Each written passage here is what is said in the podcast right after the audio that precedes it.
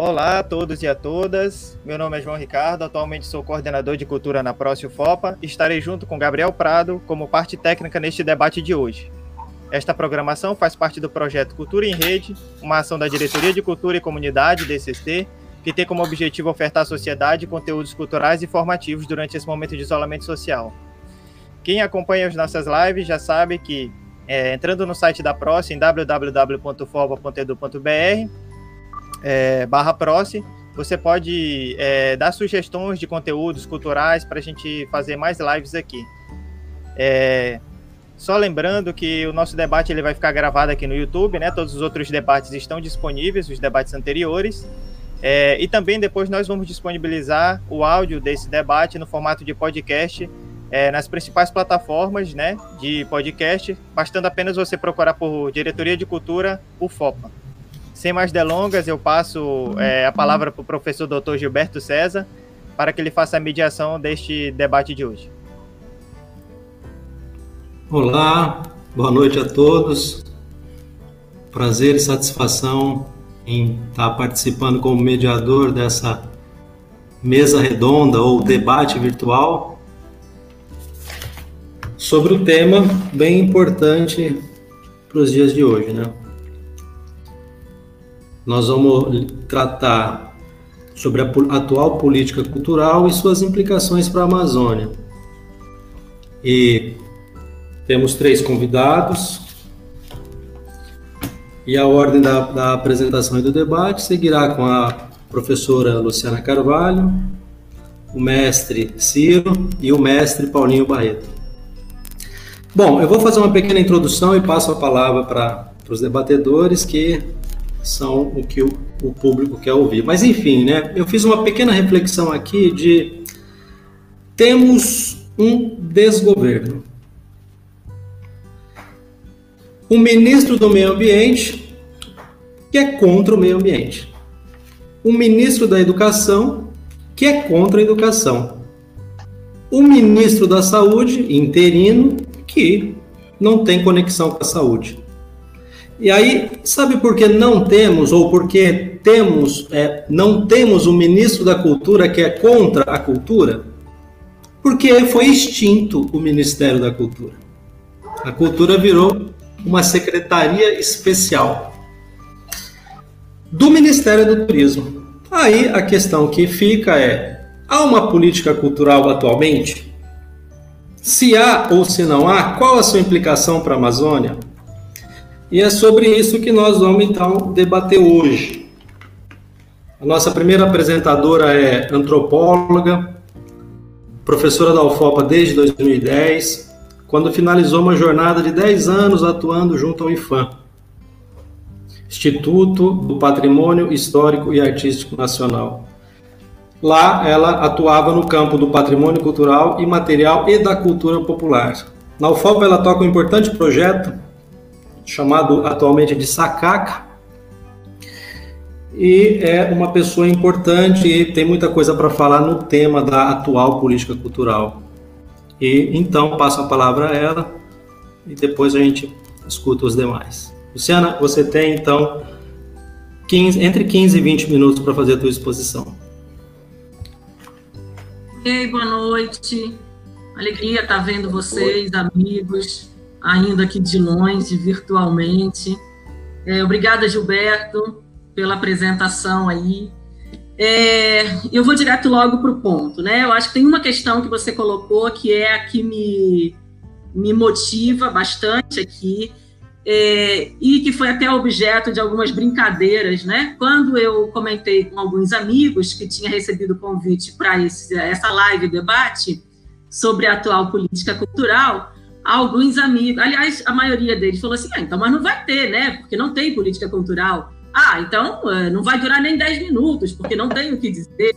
E eu, como falo e, e, gosto muito de pensar no passar do tempo e como é que as coisas vão mudando, né? Eu falei assim: não, tem coisa dessa para falar. Né? E aí eu resolvi voltar mais de 100 anos atrás. Eu estou indo Tá me ouvindo? Tô vendo bem. Beleza. é, eu achei que tinha feito alguma intervenção. É, eu fui para o tempo do Império, né?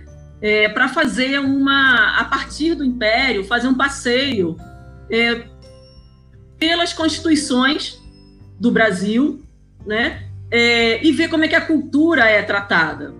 Tá? Eu não estou muito preocupada com o fato de se a cultura hoje está no Ministério da Cultura ou numa secretaria. Eu estou pensando que essas institucionalidades elas são também conjunturais e eu estou mais preocupada com algum tipo de movimento que talvez mais silenciosamente está se formando aí no campo do que a gente chama de cultura. Tá? Então, eu vou me dar o trabalho de voltar em 1820, na verdade, 1824, né? Quando nós temos a Constituição Política do Império do Brasil, que absolutamente não fala de cultura, não menciona a palavra cultura. Entretanto, é, vamos pensar que o Império é, talvez tenha sido a primeira forma de governo aí no, no Brasil a implementar formas minimamente regulares de patrocínio, de financiamento de uma cultura brasileira. Ok, uma cultura da elite brasileira, né? Mas a gente não pode deixar de, de reconhecer. Desculpa, não. Esse meu telefone às minhas vezes. É, a gente não pode deixar de reconhecer o florescimento de determinados campos artísticos, né, na música, na literatura, na arquitetura, no teatro, né, que de alguma e, e, também a criação de algumas instituições que são consagradas hoje, né? A Academia Imperial de Belas Artes, que, vem, que é um, embrião do Museu Nacional de Belas Artes, o Instituto Histórico e Geográfico Brasileiro, a Academia, a Academia Imperial de Ópera, né? É, e, paralelo a isso, também a criação das primeiras instituições é, de ensino superior, as primeiras universidades. É, embora haja controvérsias, eu não vou entrar nelas, tem uma disputa se é no Rio, se é Pernambuco, se é Bahia, eu não vou entrar nisso, mas de alguma forma eu quero assinalar que, embora o termo cultura não esteja presente na Constituição de 1824, e nesse momento o mundo, né, eu como antropóloga tenho que mencionar, uh, houvesse já uma ampla discussão sobre o conceito de, de cultura, né, é, de alguma forma, essa Constituição e, e, o contexto político no seu entorno é, deu vazão, de alguma forma, àquilo que a gente veio a compreender como cultura. Veio, inclusive, a formar aquilo que a gente passa a compreender também como cultura. Né? É, a gente dá um pulo de 70 anos né, para a Constituição da República, a primeira da República, né, Constituição da República dos Estados Unidos do Brasil, que é de 1891. Ela é, também não falou de cultura, também não usa o termo cultura no seu texto. Tá? Mas o período de toda a sua vigência, que corresponde àquilo que a gente chama da República Velha, também é um período rico em termos de expressões culturais. Né? É, tem um, um, um certo é, investimento de elites intelectuais também né, no Brasil, é, para busca de algo que fosse como a, a, brasilidade, aquilo que caracterizasse a república, o, o nacional, né? é, a ascensão de algumas manifestações, de expressões musicais populares, como o choro, o machixe, é, o corso carnavalesco, os cordões, o samba, afinal, né? É, das antigas casas das tias, como Tia Ciata, dos terreiros, né? os sambas feitos nos terreiros, junto com é, celebrações de religião de matriz africana. Né? E a gente não pode também deixar de mencionar, no início do século seguinte, já, a Semana de Arte Moderna, né? Vamos lembrar do Mário de Andrade e o seu Macunaíma, que inclusive ia atrás lá do nosso precioso Muiraquitã, né? Aqui para a região. Enfim, também mencionar o Manifesto Antropofágico, tá? É, isso tudo quer dizer que, embora o termo cultura não estivesse presente na Constituição, havia movimentos em torno daquilo que a gente vai entender por cultura. E aí, 1934, é interessante que o termo cultura aparece, tá? É, no artigo 148 da Constituição da República dos Estados Unidos do Brasil, é o início da era Vargas, né? É, é uma era que, de forma muito interessante, não dá para falar aqui, mas de forma muito interessante, tem iniciativas muito semelhantes a que hoje nós vemos, tá? Com criação de na época, o Departamento Oficial de Publicidade, que depois mudou de nome e que lá na frente veio a ser o Departamento de Informação e Propaganda, a censura da Era Vargas, né?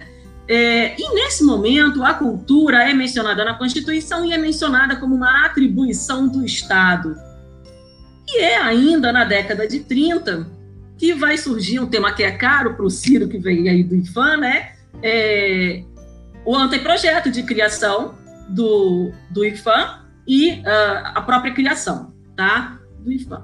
Bom, a gente dá um pulinho para 1937, é um período de acirramento aí do, do projeto cultural é, estatizante, né, que corresponde a um processo político também que não tenho tempo para é, explorar aqui, mas na, na, na, Constituição de 37, um movimento interessante acontece de novo, sai a cultura, que continua lá no Ministério de Educação e Saúde Pública, que foi aquele que recomendou ao Mário de Andrade a elaboração do anteprojeto de, é, do, do Serviço de Patrimônio Histórico e Artístico Nacional.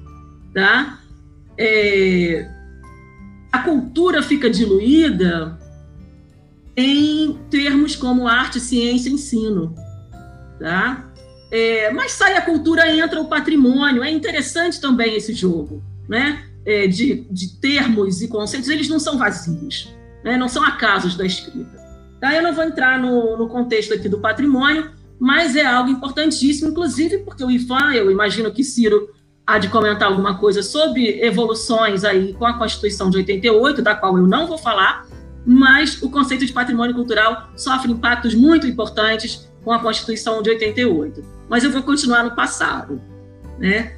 É, aí a gente tem uma segunda fase da, da era Vargas, né? a partir de 37, uma Constituição mais dura, um regime mais duro, e é, a transformação mesmo dos órgãos de publicidade e propaganda no DIP, que é um aparelho estatal de censura, efetivamente, que censurava música, teatro, uma série de expressões culturais, tá? É, e a gente tem a criação também da Hora do Brasil. É, eu não sei se. Eu acho que eu não conseguiria fazer isso, mas eu não sei se alguém quer botar o som, se a gente deixa isso para o final. Talvez um público mais jovem que esteja por aqui com a gente nem conheça, né? mas a Hora do Brasil se tornou aquela hora obrigatória. Né? Acho que era às 19 em que todo rádio parava para transmitir a Hora do Brasil. E era, de fato, um veículo super eficaz da propaganda de Estado e de uma propaganda subliminar também no campo da cultura. Tá? E vamos lembrar, pensando nas implicações para a Amazônia, que nesse momento, como ainda hoje, o rádio é da maior importância na Amazônia. Tá? É, é claro que é, nesse momento a rádio brasileira, também não só a Hora do Brasil, mas a rádio adota é, uma programação de, conteúdo, de conteúdo muito nacionalista, entre aspas, mas de forte influência americana. Talvez os colegas aqui da live se lembrem do Zé Carioca. Não sei se os mais jovens conheceram.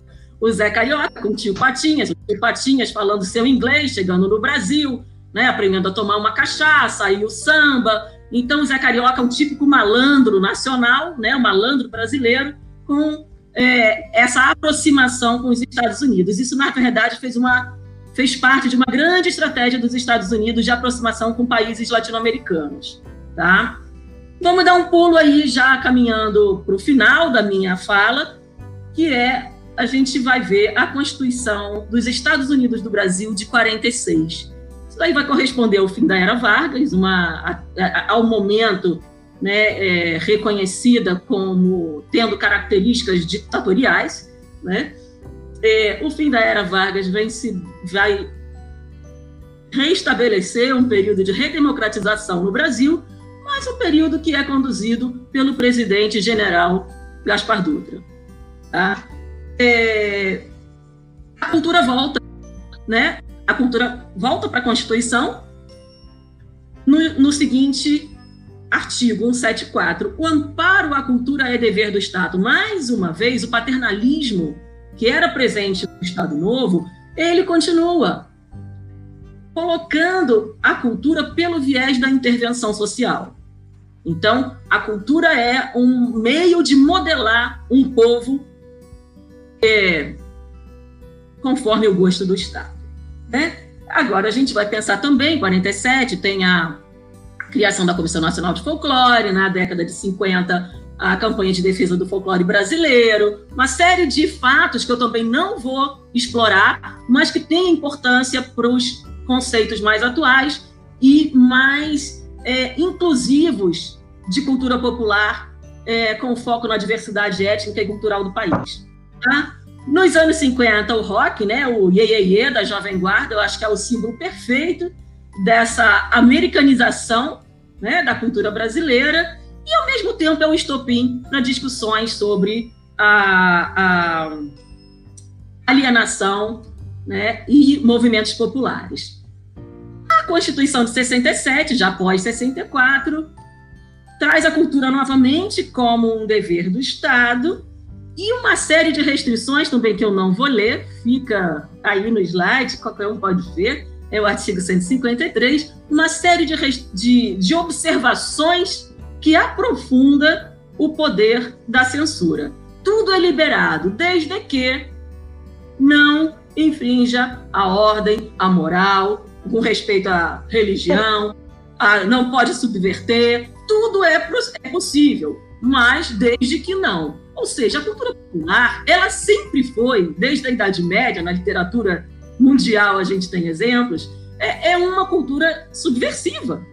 É, é uma cultura que inverte, que subverte, que bagunça, que questiona.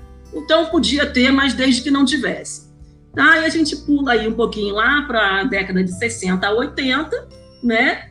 É, fechando mesmo, é o meu último, meu último período histórico, é para dizer que nesse momento de profunda restrição, eclodem movimentos populares super importantes, inclusive o CPC, né, o Centro Popular de Cultura da Uni, e outros mais. É, não vou entrar em detalhes, há críticas e, e, contradições em todos esses movimentos, em todos os períodos no nosso.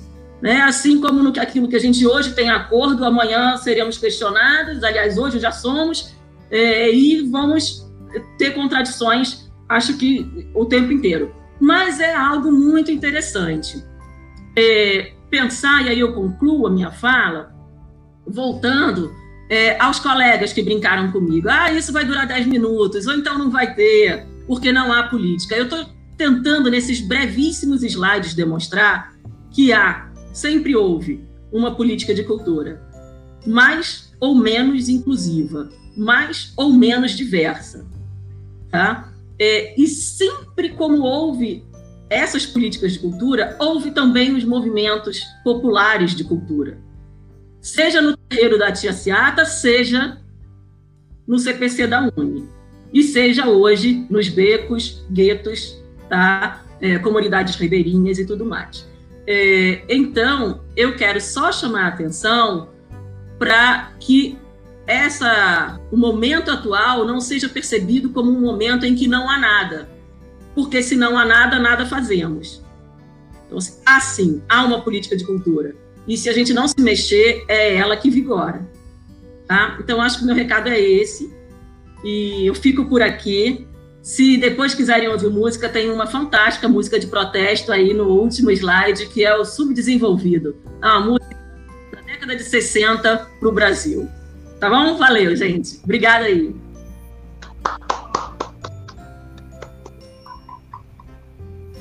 Bom, Luciana,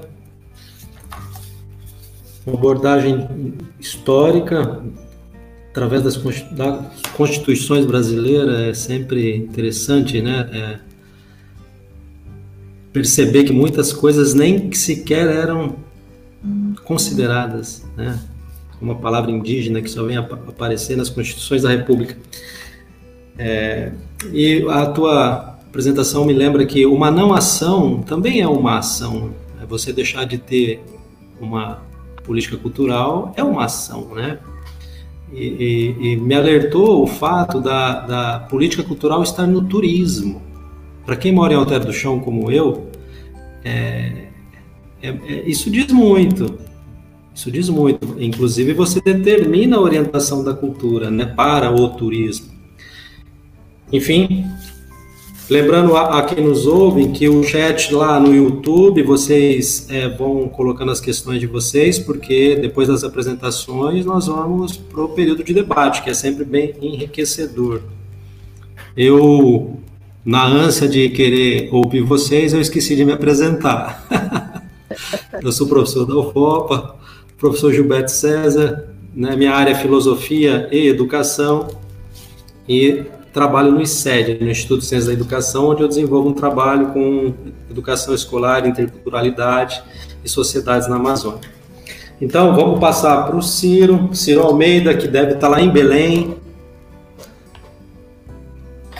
O Ciro é antropólogo também, assim como a Luciana Carvalho, atuou como técnico em antropologia na superintendência do IFAM, no Pará, onde exerceu o cargo de superintendente estadual entre 2016 e 2019. Atua na elaboração e implementação de políticas culturais desde 2008. Atualmente atua na coordenação de comunicação e extensão do Museu Paraense Emílio Guild, que é muito importante para para a história brasileira. Então, Ciro, contigo. Seja bem-vindo. Muito obrigado, Gilberto. Vocês me ouvem bem? Sim. Então, quero agradecer, quero agradecer, o convite, saudar aí a Luciana, o mestre Paulinho, é, professor Gilberto, companheiros aí de longas lutas, longas batalhas, né? É, quero dizer que estou muito feliz de participar desse momento, né, também, de poder debater com vocês e com o público em geral essa questão que, como a Luciana colocou, é, também compartilha dessa, dessa brincadeira, não é? é a partir do título da, da, do debate, né, atual política cultural, a reação dos colegas era igual, né? Mas que política? Que atual política cultural brasileira, né? E, e e, na verdade, por trás dessa, dessa brincadeira, é, a gente acaba, a gente tende a esquecer que, na verdade, é, é, nós estamos diante de um, de um projeto político, né, de que, que tem um tratamento da cultura, do campo da cultura, é, bastante específico, é, e que, ao meu ver, coloca em xeque, coloca em ameaça é, muitas conquistas e muitos avanços que foram é, tidos nos últimos anos, né?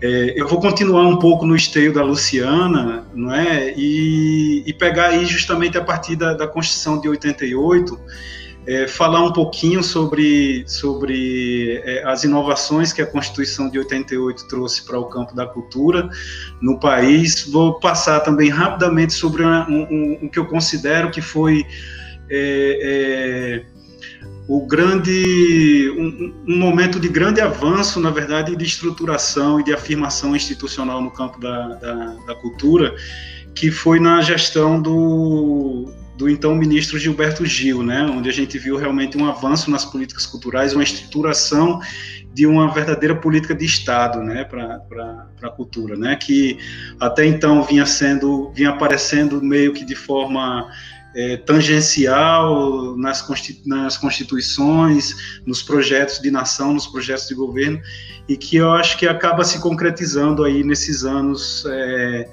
é, da gestão do, do Gilberto Gil.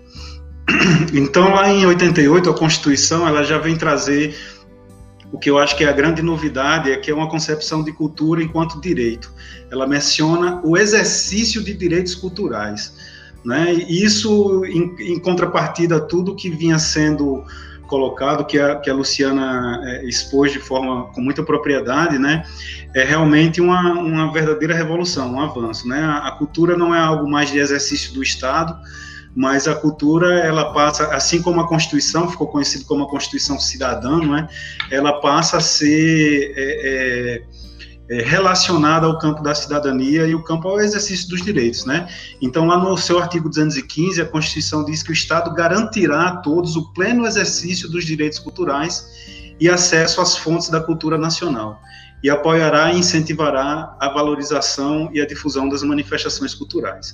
É claro, a gente ainda tem aí um, um, um respingo, né? A gente tem aí toda uma é, é, é, uma influência, na verdade, de movimentos anteriores de concepção da cultura nacional, do que é a cultura nacional, as fontes da cultura nacional, essa ideia né, de, de fonte de cultura nacional ainda está presente aí, e que ela vai sendo depois é, repensada, desconstruída, reconstruída, né? É, então, o Estado, a partir da Constituição de 88, ela garante o exercício dos direitos culturais, ela coloca o papel do Estado a proteção das manifestações culturais, né? É, manifestações das culturas populares, indígenas e afro-brasileiras e de outros grupos participantes do processo civilizatório nacional. Né? Então, vem aí no esteio lá dos, dos, modernistas, da campanha do folclore, né? de se procurar, se buscar essa origem, essa identidade nacional, enfim. É, também estabelece um plano nacional de cultura, né, que de duração plurianual, que a gente vem ver se concretizar realmente muitos anos depois, né, e que esse plano ele deve conduzir a algumas premissas, né, a defesa e a valorização do patrimônio cultural brasileiro, a produção, a promoção, a difusão de bens culturais, a formação de pessoal qualificado para a gestão da cultura em suas múltiplas dimensões, democratização do acesso aos bens da cultura, valorização da diversidade étnica e regional. Então, você, a gente percebe aí que a, a, a, diversidade e a democratização do acesso à cultura, ela começa a ser uma base constitucional, né? Ela está assentada na, na, nova Constituição, né? Então, isso que eu acabei de falar aqui, eu estou lendo, na verdade, é, é, os incisos e os parágrafos da, da, do artigo 215 da Constituição Federal de 88, né? E uma outra parte curiosa também, um outro avanço que a gente teve, até de vanguarda mundial, vamos dizer assim, é no entendimento a respeito do patrimônio cultural. E aí vem o artigo 16 da Constituição, né, que, que, que vem ampliar, na verdade, o escopo e a definição do que, que é o patrimônio cultural brasileiro, né? É, então, constitui patrimônio cultural brasileiro, segundo o artigo 216, os bens de natureza material e imaterial, isso é uma novidade, né?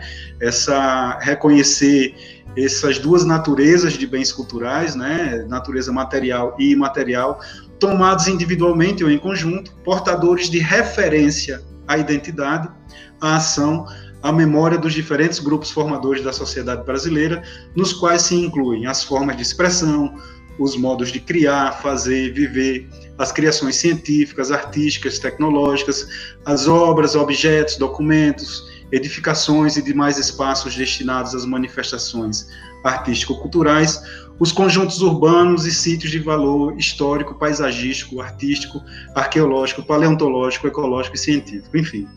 É... Uma outra coisa que eu gostaria de chamar bastante atenção nesse artigo é o seu parágrafo primeiro, é, porque ela, ela vai resvalar na nossa, na nossa atual conjuntura, na verdade, eu acredito. Né? Então, foi colocado como premissa constitucional também, e aí eu vou ler agora o, o parágrafo primeiro, que o poder público, com a colaboração da comunidade, né, eu, eu repito, com a colaboração da comunidade, promoverá e protegerá o patrimônio cultural brasileiro por meio de inventários, registro, vigilância, tombamento e desapropriação e de outras formas de acautelamento e preservação. Então, tanto no artigo 215 quanto no artigo 216, que são dedicados à cultura e ao patrimônio cultural, a gente vê uma base assentada de participação democrática na construção da, da política e na, na proteção do patrimônio cultural brasileiro. Né? São, são bases constitucionais que nós é, testemunhamos hoje é, é, serem um tanto questionadas né? e, e até certo ponto ameaçadas. Né?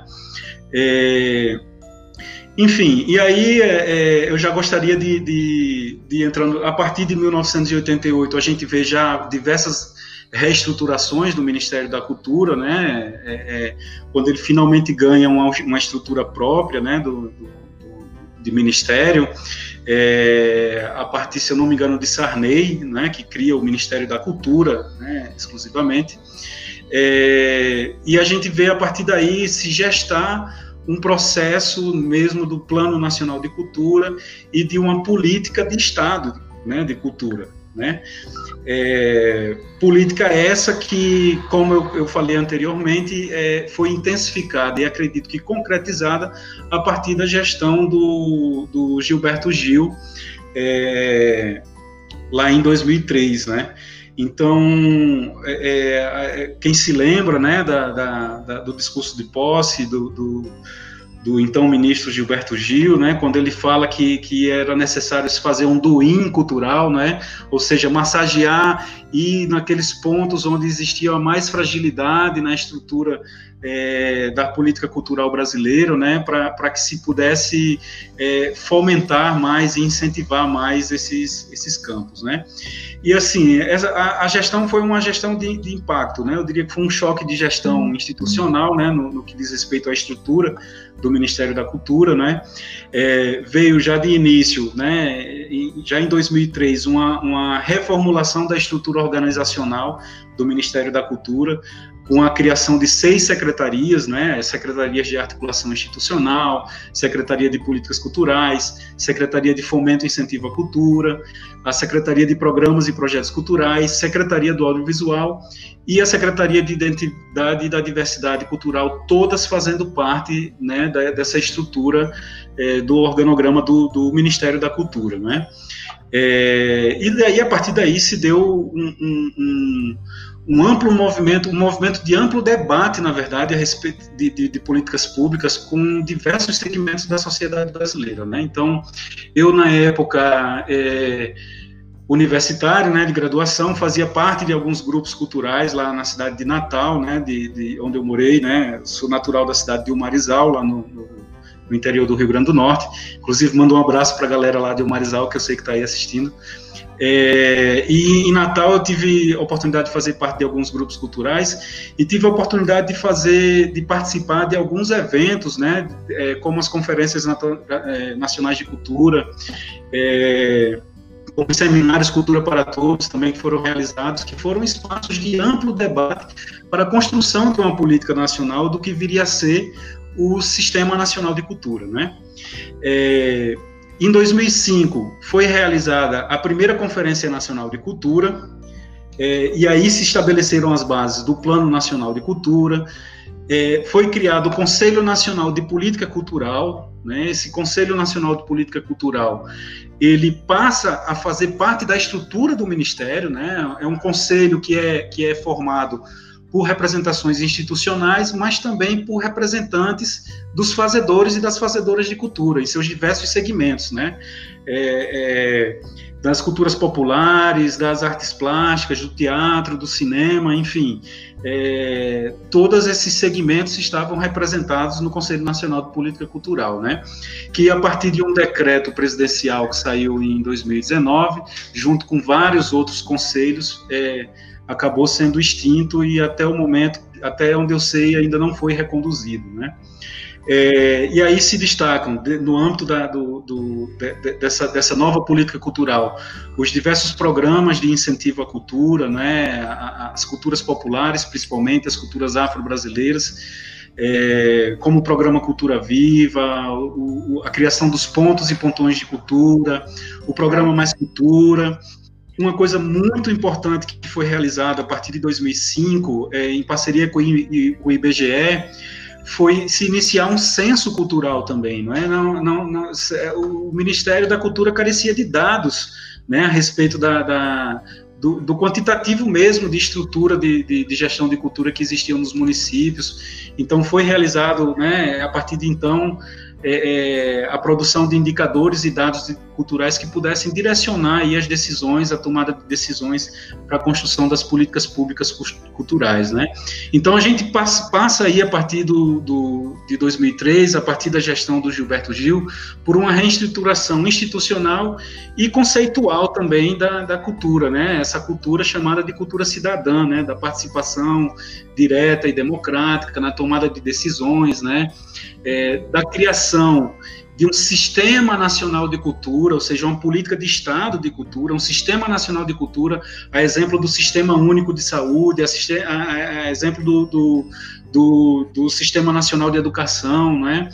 É, e o Sistema Nacional de Cultura prevendo, né, o, o, quem acompanhou um pouco mais, né, o famoso CPF, né, o Conselho, Plano e Fundo. Né, o Sistema Nacional de Cultura previa que uma descentralização da gestão das políticas culturais para os estados e municípios, e os estados e municípios teriam que, que aderindo ao Sistema Nacional de Cultura, criar sua estrutura de gestão. Né, e essa estrutura de gestão, ela tinha... É, tinha que ser uma estrutura como uma secretaria de, de, de municipal, estadual de cultura, é a criação de conselhos municipais e estaduais de cultura, a criação também de um plano né, municipal um plano estadual de cultura, e a criação também de fundos de cultura, né, no âmbito municipal e no âmbito estadual.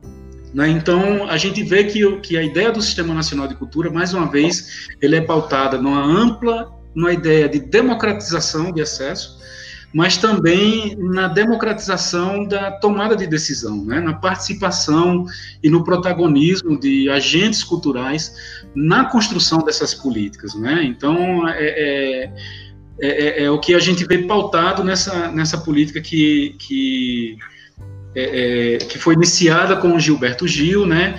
Depois também foi levado adiante pelo, pelo seu sucessor, que foi o Juca Ferreira, e que passa a perder um pouco de fôlego nas outras gestões, né? sobretudo pelas dificuldades de interiorização e da, da e, e, e, da estruturação dos sistemas municipais e estaduais de cultura, né, que eram obrigados a fazer, a exemplo do, do, do nível federal, né, fazer as suas conferências de cultura, ou seja, Conferência Municipal de Cultura, Conferência Estadual de Cultura, adesão ao Sistema Nacional de Cultura. Então, veja, foi criado lá em 2003 uma proposta é, de política, de gestão de política cultural, pautada na democratização e na participação popular. Né? Desde lá da base, lá dos municípios, nas conferências municipais, passando pelas conferências estaduais, passando até a Conferência Nacional e a criação dos planos municipais, dos planos estaduais e do Plano Nacional de Cultura. E dentro desse plano, vários programas e vários projetos de incentivo é, e de fomento à cultura, né? É, o que a gente vê, então, é, é, é paulatinamente, é uma, uma, uma, desarticulação né, desse, que, que, que já era fraca, né, é, de certo modo, é, no início, o Sistema Nacional de Cultura teve uma, uma adesão espetacular, de cerca de 33% dos municípios brasileiros assinaram a carta de adesão ao Sistema Nacional de Cultura, não é? Mas a gente vê depois que, aos poucos, é, é, essa política vai perdendo prestígio, né, dentro do, dos, das, institu da, das, das gestões, né, administrativas é, brasileiras, das gestões governamentais, é, sobretudo a partir da segunda gestão do governo Dilma, não é? onde a gente vê é, menos recursos sendo direcionados para as políticas culturais, é, menos recursos sendo direcionados para a estruturação de, de, de, é, é de órgãos, né, de institutos, né, é, enfim, é, até a gente chegar aos dias de hoje, onde a gente tem uma nova guinada conceitual na política cultural, como o Gilberto já colocou aqui, a cultura passa a ser uma. Um, passa a abrigar. Bom, primeiramente, quando o Temer assumiu, se extingue o Ministério da Cultura e após uma grande movimentação popular ele é recriado, né? E a partir do, do atual governo, da atual gestão, o, o Ministério é, é, é, sumariamente extinto mesmo, né? Se torna uma secretaria é, é, especial, como o Gilberto já, já adiantou aí também. é, passa pelo Ministério da Cidadania, depois há uma proposta de ir para o Ministério dos Direitos Humanos, até que cai no Ministério do Turismo. E para finalizar a minha fala, né, é, é, é, interessante que se coloque também, é, que, que, que, se coloque em perspectiva, né, que esse movimento, né, de unir as políticas culturais com o turismo, ele não é uma novidade é, de agora e não é uma novidade desse governo e é uma ideia que já pairava mesmo nas cabeças, digamos, mais progressistas, vamos dizer assim, do, do, do campo das políticas culturais. Eu chamo a atenção aqui, né, para finalizar realmente a minha fala, para um seminário que foi realizado né, é, pelo IFAM é, no ano passado, o Seminário Internacional Patrimônio e Turismo, seminário sobre o potencial econômico do patrimônio em sua dimensão turística. Né? Enfim, é óbvio que, a priori, é, a gente não vê um grande dissenso entre cultura e turismo. A gente pode entender, sim, a cultura como um vetor de desenvolvimento turístico, né? É, é, desde que é, haja uma ampla participação haja o empoderamento dos agentes culturais, não é? E um controle dos agentes culturais também sobre seus produtos, né, culturais, né? E não apenas uma mercantilização é, dos produtos culturais, como a gente vê que se que tende a acontecer nessa associação entre turismo e cultura. Então, é, é, eu, eu, eu, tendo a compartilhar a visão da Luciana, em que a gente não está passando por um momento de ausência de política cultural. É, na verdade, a gente está diante de, de um, um, projeto, sim, de uma outra política cultural é, que talvez é, se afaste um pouco das bases constitucionais de democratização e de participação popular. Eu acho que é isso. Brilhante, Ciro, brilhante. Estou ligando aqui os meus, a minha câmera. Pô, Ciro, tinha que ter avisado que tu ia finalizar. Bom, o Ciro fez uma. É, aprofundou ou reforçou um pouco a ideia de cultura enquanto direito, né? Isso é uma coisa importante para nós que não somos do campo específico, né? Do direito, né? ou mesmo da, da, da, ação no campo da cultura, como vocês são no caso do IFAM, né? Cultura como direito. Eu é interessante essa, essa, esse reforço. É, a ideia também da, da, construção ou da tentativa de construção de uma política de Estado, né? Na época do Gilberto Gil, acho que isso é uma coisa importante, né? Porque no início eu, eu pensei em dizer que um dos problemas é que a nossa política cultural ela acaba sendo política de governo e não uma política de Estado. Isso é, é e aí com esse, ficamos dependendo né, dos vários tipos de governo que, que ascendem ao poder, né? E aí, enfim, acaba não tendo uma construção mais constante e sólida. Temos aqui algumas observações. Né? Uma observação da a estante da Luciana. Olha a estante da Luciana. as, as lives têm desse problema, a gente entrega um pouco o interior das nossas, das nossas casas. A invejável estante de livros da Luciana. E aí, olha, eu vou pedir para o João, ele colocando as questões que estão surgindo, para ele colocando no ar, porque pelo que eu percebi, nem todos vocês estão acompanhando no YouTube, né? Então ele, o, o StreamYard ele, ele permite colocando as questões aí na tela e aí vocês vão lendo as questões para depois cada, é, as questões que mais pertinente para vocês um ou outro responderem, ok? E aí então eu, já aproveito para agradecer a Próxima, também me esqueci no início de reconhecer o trabalho do João, o trabalho do Gabriel, né, nesse, nesse bacana projeto de, de Webfest Live, né, que é é, que já há algum tempo eles estão aí nesse esforço de colocar debates pertinentes. Eu vi muitos agradecimentos ali no YouTube sobre debates pertinentes, precisamos disso, e isso é importante. O pessoal da Próxima é importante esse debate. Aí passamos então a palavra para o Paulinho. Paulinho Barreto, deixa eu. O Paulinho Barreto, ele ele é um ativista cultural, músico. Assim como o Ciro também, o Ciro eu me lembro que ele é um músico.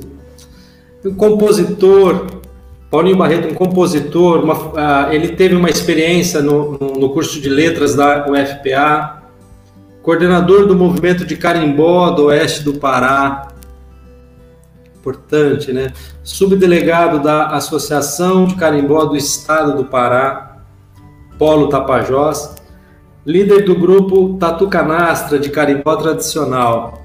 Tô vendo ali um banjo.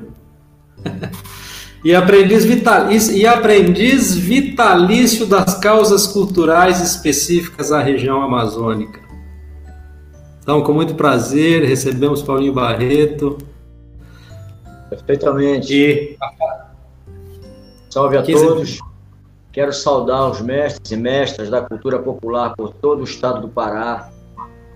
Quero saudar o mestre Chico Malta em Alter do Chão, nosso mentor cultural, nosso padrinho, nosso grande é, maestro desse ambiente do carimbó de Alter do Chão. Aos mestres e mestras do Espantacão, nossa maior referência no folclore tradicional de Alter do Chão. Quero saudar todos os meus amigos e parceiros que estão assistindo essa live interessantíssima. E quero me começar minha fala dizendo que eu estou assim muito feliz de ter recebido essa aula da professora Luciana Carvalho, a quem eu reputo uma admiração de muito tempo pela qualidade do seu trabalho.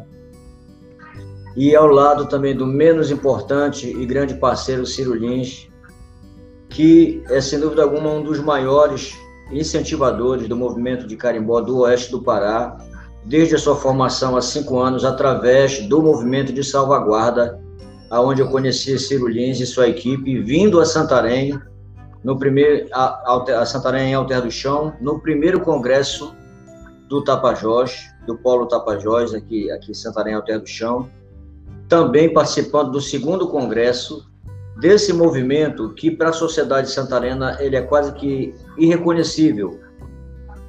Até porque o alcance tem se restrito muito ao Terra do Chão. Foi o, o local que abraçou a cultura do carimbó tradicional é, e ali se fomentaram os, os, diversos grupos e mestres que se formaram ali. É, as pessoas me chamam de mestre Paulinho Barreto, é a comunidade que me chama. E eu fico é, muito lisonjeado com esse, com esse elogio da comunidade, não só da comunidade de Alter do Chão, de Santarena, mas hoje pelo Pará, por onde eu vou, todos os polos de cultura popular, aonde eu vou aprender sobre o carimbó. Por isso que eu me coloco como um, um, um aprendiz vitalício da cultura popular. É porque por onde eu vou, esse alcance dessa mestria que a comunidade nos concede, ela me proporcionou esse título do qual muito eu me alegro, muito me honro, e fico é, lisonjado de estar diante de dois mestres sabedores totais da cultura popular, professora Luciana Carvalho e Ciro, e Ciro Lins. E não menos também o professor Gilberto, a quem eu também tenho grande admiração pelo seu trabalho, especialmente na filosofia. Né? Então, quando, quando me convidaram para esse debate, eu fiquei muito preocupado sobre falar sobre política cultural, como os dois ante, anteriores debatedores citaram. Mas esses dois têm conhecimento histórico sobre, sobre a cultura, sobre a, política cultural de muito tempo, né? E, eu estou militando nessa área da cultura popular. Eu sempre fui músico, sou músico de muitos anos, mas a minha, a minha participação direta na cultura popular ela está restrita a cinco anos, de cinco anos para cá. Então, nesses cinco anos para cá, eu só consegui acumular conhecimentos é, práticos desse ambiente. E é essa a contribuição que eu pretendo dar aqui. Essa contribuição mais prática, de mais de vivência amazônica mesmo, mais de vivência aqui da nossa, da nossa região, né? É, então, eu começaria dizendo o seguinte. É, até pensei assim, mas eu vou falar sobre que tipo de política cultural na Amazônia que nós não temos, né, a sua implicação na Amazônia, né? Que nós não temos nesse momento uma política grandiosa que beneficie os mestres, as mestras, os fazedores de cultura que estão nos, pelas plagas do Pará, né? É, é situados nos, nos, nos locais mais, mais distintos e mais inóspitos, alguns tão inóspitos, como os interiores mesmo, né? Das regiões do Pará, que o Pará é um estado muito grande Então, todos esses locais mais recônditos possíveis, todos eles têm a sua forma de fazer cultura, têm os seus fazedores de cultura. E que nesse momento estão desabrigados, estão, estão desabrigados, estão desamparados, na verdade, essa é a palavra, desamparados. Né? Aqui ao Terra do Chão, aqui pertinho, é, nós temos procurado fazer um trabalho social de ajuda aos mestres que estão em estado de, é, de dificuldade, né? É, temos procurado fazer, dentro desse movimento do Carimbó do Oeste do Pará, esse, esse assistencialismo a esses amigos, esses parceiros que estão parados nos seus, nos seus trabalhos de fazer cultura, né? Inclusive eu sou um dos fazedores de cultura, sou líder do grupo Tatu Canastra, que tem uma representatividade muito ativa em Alter do Chão, aqui em Santarém também, e estamos todos aí parados, saudosos, com a manhã é Quinta do Mestre, um evento que nós é, por, ao longo de dois anos consolidamos e hoje é um ponto de referência da cultura popular em Alter do Chão, lugar de muita visitação, é, seja na, na, temporada de verão, seja na, na, na, época das chuvas, nós estamos lá todas as quintas-feiras. Então, um movimento que eu reputo como uma das maiores referências hoje da, da cultura popular de Alter do Chão através do carimbó, né? E que veio nesse ambiente da salvaguarda que foi implantado desde que o, o, o carimbó se tornou patrimônio imaterial, né? Então, mais uma vez, referencio e agradeço a presença do Ciro nesse, de, nesse debate e também por tudo que ele pôde colaborar conosco enquanto esteve presente é, nesse ambiente do IFAM. Né? Então, é, fico pensando, ao mesmo tempo que nós não temos políticas é, públicas né, que, que nos favoreçam, que ajudem esse, nesse momento de pandemia, nos chega nesse momento uma, uma situação muito importante que é a, possível aprovação da lei Aldir Blanc, né? um repasse de um, de um valor expressivo que pode dar um socorro para a cultura popular nesse momento, que é o anseio de todos os fazedores de cultura. Né? E em todos os nichos, eu estou falando aqui como carimbozeiro, né? e como mestre de carimbó, mas essa cultura do carimbó é muito intrínseca com todas as, as demais culturas que se fazem presentes né? Nós levamos durante a Quinta do Mestre samba de roda, capoeira, é, o, o boi bumbá, os pássaros, os cordões de pássaros, é, o, o, o, maramiré. Trouxemos o marabaixo lá de Macapá para integrar essa, essas culturas, fazer esse grande intercâmbio cultural. Então eu falo não só pelo carimbó, mas por todos esses agentes culturais, esses fazedores de cultura e os seus pontos de cultura que nesse momento estão a, é, cheios de matos, estão sem, sem sem funcionar, né? Então, nesse momento, não chega essa possibilidade da lei Aldir Blanc, que vai proporcionar aos fazedores de cultura seus, seus, seus pontos de cultura, né? Essa ajuda, essa ajuda financeira aos pontos de cultura. E, e aí a gente percebe nesse momento, Ciro, Luciana e todos que estão ouvindo, nós percebemos uma, uma desorganização tão grande, uma, um, talvez uma, um desrespeito, eu diria assim, tão grande a esses agentes culturais.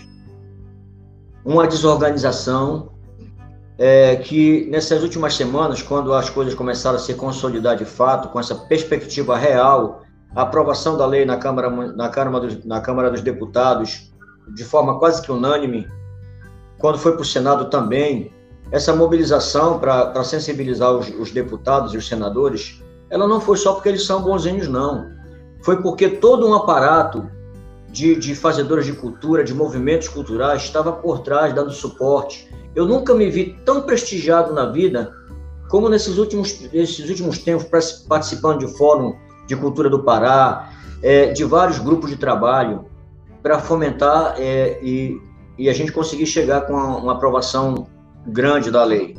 Nós, às vezes, nem esperávamos que ela fosse tão é, aceita de primeira nesse ambiente político, devido a essa briga eterna de partidos. Então a gente, ah, mas o Centrão vai, vai barrar e tal. Tínhamos essa preocupação nas nossas, nas nossas conferências. Mas olha só que legal, a, a cultura ela tem tanta força e ela nos chega com tanta expressão que é impossível para um, um cidadão desse, um legislador desse, é, ele, ele barrar diante de de uma, de uma comprovação tão grande da, da necessidade que a, que a cultura tem e que ela influencia na sociedade, em toda a nossa sociedade, na humanidade no geral, né? Então, foi nesse momento que a gente começou a perceber que os mestres lá daqueles locais bem inóspitos que eu falei no começo, não tem um cadastro, não tem um registro, não tem uma forma de fazer esse recurso chegar neles, né? chegar com facilidade. Então, por conta dessa movimentação, Ciro, da, esse movimento da salvaguarda, que nos, que nos uniu numa, numa, numa conjuntura de polos, e, de, e, e, e, a, e aos, aos mestres foi delegado a, a função de delegado de cada polo, nós estamos conseguindo alcançar esses, esses cidadãos anônimos, a maioria anônimos para a grande sociedade da cultura popular. E, e, dando a eles uma tranquilidade de que na hora que essa coisa acontecer, daqui a 15 dias é, deve ser feita a sanção pelo presidente, que nós esperamos que ele tenha a sensibilidade também, o respeito com a cultura popular, de não ter nenhum veto, nenhuma dificuldade lá, apesar de eu achar difícil que não haja um, um veto lá pelo meio do caminho, mas nós estamos fazendo um trabalho é, de alcançar essas pessoas. Chegamos ao ponto de perceber que a maioria dos secretários de cultura desses ambientes, é, desses, desses, dessas regiões, não tem nenhuma ação com os mestres fazedores da cultura, com os verdadeiros fomentadores da cultura, com aquele que vai dançar embaixo do boi, com aquele que vai tocar o curimbó, com aquele que vai fazer, vai tocar o seu reco-reco esses caras não têm nenhum compromisso. Essas pessoas não têm compromisso com essas pessoas, com os nossos mestres, né? Então isso nos nos dá uma nos dá uma vontade muito grande de continuar nessa luta, é, de nos embrenharmos de fato nessa floresta de, de, de necessidade desses fazedores de cultura, e no qual eu também me incluo. Né? Alguns de nós temos alguma situação, tipo assim, eu tenho uma outra fonte de renda que eu consigo estar aqui nesse ambiente da pandemia, é sustentando a minha família, ajudando com uma condição melhor quem está mais, quem tá mais em dificuldade. Mas eu falo pela maioria dos que não têm essa possibilidade, que só tem na cultura popular o seu, o seu fomento é, financeiro, material e, na maioria das vezes, de sobrevivência. Né? Então, é, essa, essa, esse pensamento, essa política a gente começa, a gente percebe nesse momento que tudo, que tudo é, gira em função da política.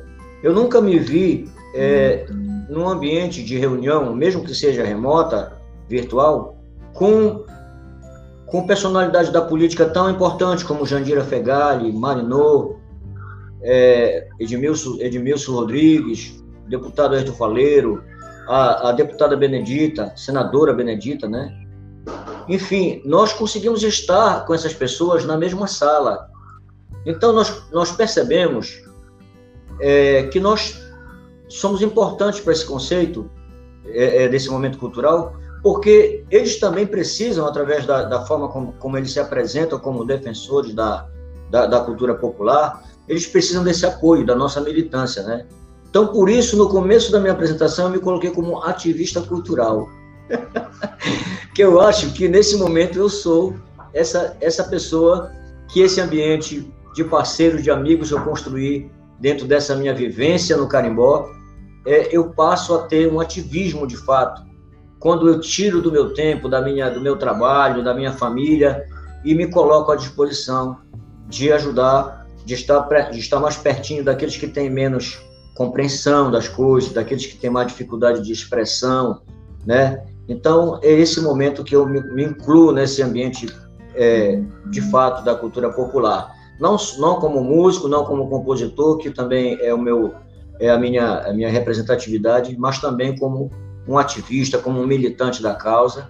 E, é, e foi nesse ambiente aqui que eu me incluí, aceitei participar. Agradeço ao João, ao João e ao, e ao Gabriel, e a Proce. A Proce, inclusive, quero fazer uma grande referência é, pelo fato de, de ser o primeiro ambiente institucional e educacional, de fato, que recebeu o carimbó tradicional nas suas dependências, através da PROCE, e nos proporcionou um filme maravilhoso através da professora Luciana, da sua xará, professora Luciana, que, que movimentou uma equipe para o Terra do Chão, fez registros maravilhosos e terminou isso num filme, que mais tarde eu quero colocar o link do filme para vocês assistirem. E toda vez que eu assisto eu choro, porque é uma construção que nasceu nesse ambiente, viu, Ciro? Nasceu nesse ambiente que você nos ajudou a construir. E hoje, se não tivéssemos a pandemia é, é, em voga, amanhã nós estaríamos com um público de aproximadamente 300 pessoas em Alter do Chão, no ambiente do Centro de Referência do Carimbó Mestre Chico Malta. E que nós estamos com muita saudade de voltar, estamos desejosos de ver de novo a nossa comunidade fortalecida, forte, sendo feliz, participativa e, e é esse o meu a minha fala inicial, a minha contribuição. Se daqui a pouco no debate quiserem me fazer alguma pergunta sobre esse ambiente, eu estou à disposição. Obrigado, professor Gilberto, e a todos. Muito legal, Paulinho. Tua fala de quem está, no, como diz, no chão da fábrica. É, exato.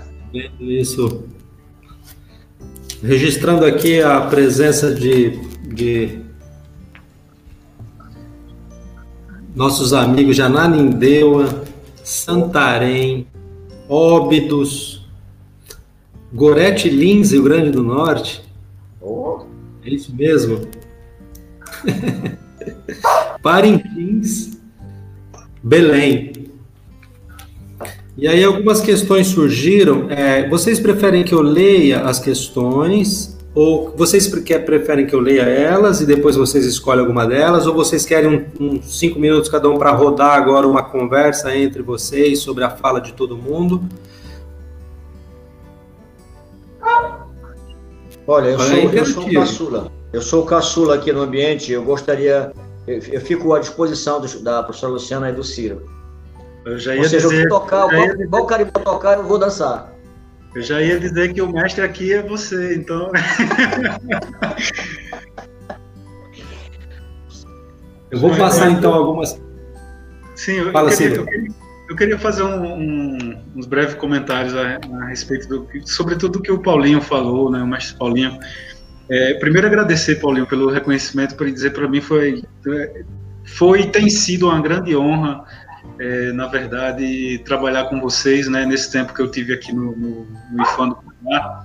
Hoje estou indo traçar novos caminhos, né, sem sair, sem se distanciar tanto do patrimônio, né, da, da, da, questão das políticas culturais, mas enfim. É, é, chamou muito a atenção, Paulinho, um, um, algo que, que que você falou, uma frase que você falou, tudo gira em torno da política.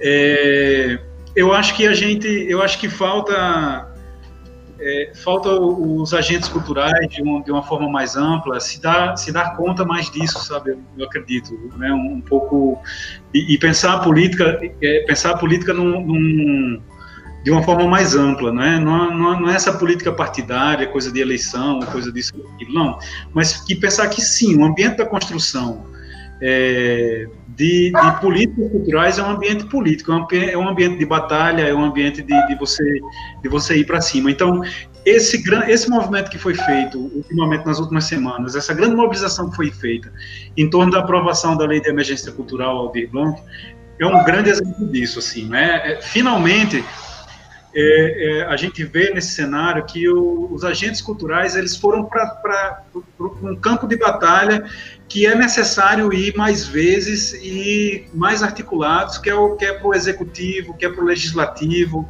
não é? É, é? Algumas pessoas colocaram aqui, aí eu já adentro, Gilberto, já vou adentrar em algumas questões que foram colocadas aqui também no chat, que eu, que eu consegui pescar, que tem a ver com isso que eu estou falando, né? É, o, o, Igor Everton lá de Óbidos, né? É, é colocou como, como resistir se não há apoio né, local para os grupos e tal.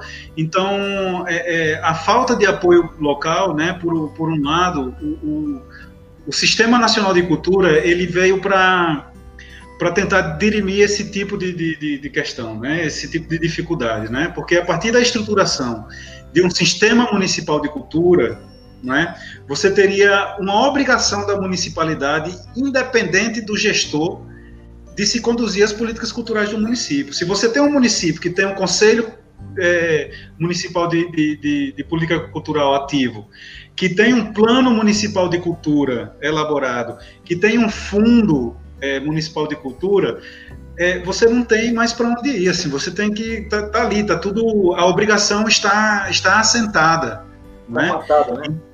Exatamente. Então, eu acho que, que uma, um, campo de batalha que os agentes culturais é, deveriam é, investir com mais afinco, de forma mais, mais dedicada, seria esse campo de batalha da, da, da estruturação, da criação da, da, das estruturas de gestão de cultura nos seus municípios, né? Lá na base, lá onde a coisinha acontece mesmo, né? Assim, é, é preciso lembrar que a lei né, a, a, atual legislação da cultura e do Sistema Nacional de Cultura permanece vigentes. Ainda permanecem vigentes. Ainda não descobriram lá, eu acho, né? Porque eu acho que quando é. descobrir pode ter que dá até medo. Mas está vigente ainda, ou seja, é, é, essa articulação. Gente, só no ano passado que o Pará finalmente aderiu ao Sistema Nacional de Cultura. Então, vejam, eu acho que é uma batalha que tem que sair, porque é lá onde as decisões são tomadas. Né? A aprovação de uma lei emergencial do cultura foi, é, foi a partir de uma pressão, de uma grande pressão popular, inclusive. Né? Foi quase que unanimidade na, na, Câmara dos Deputados e foi com unanimidade no, no, Senado, em virtude de uma grande pressão popular de artistas, agentes culturais, fazedores de culturas, juntamente com deputados, com seus representantes. Então, é preciso que a gente, que a gente tenha essa, essa consciência de que as batalhas elas, elas têm que ser, ser lutadas nas ruas, mas elas têm que ser lutadas também na, nas câmaras municipais, nas assembleias legislativas estaduais, enfim. É, é, eu acho que é mais ou menos por aí também.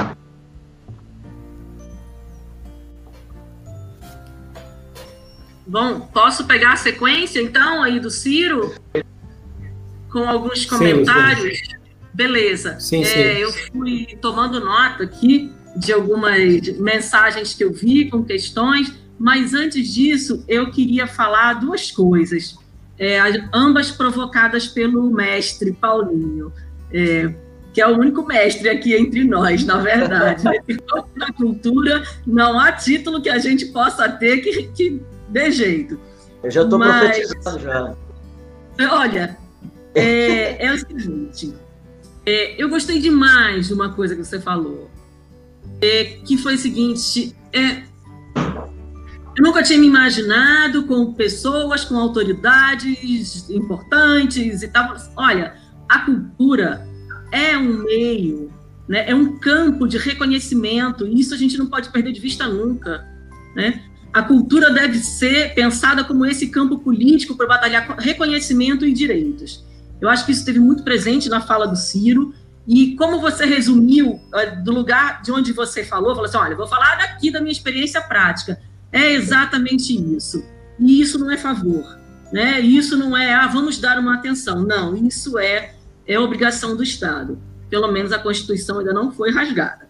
Então, é, isso é obrigação do Estado e a gente tem que estar pronto para cobrar. E aí eu queria emendar é, numa outra fala sua, justamente a respeito da lei Aldir Blanc. Ok, vamos comemorar que tem tido um bom encaminhamento. Mas, mas eu chamo atenção para o fato de que é, leis boas a gente tem muitas. A operacionalização dessas leis é um nó. Então, para que uma lei Aldir Blanc venha a servir a financiar produções culturais excludentes, não pretas, não indígenas, não ribeirinhas, não caboclas, para financiar é, expressões culturais que tenham mais a cara do povo brasileiro visto pelo governo atual, que não é o povo, né? Uhum. Não, não, eu acho que é um passo perigoso. Então, assim, é conquista, mas é vigilância.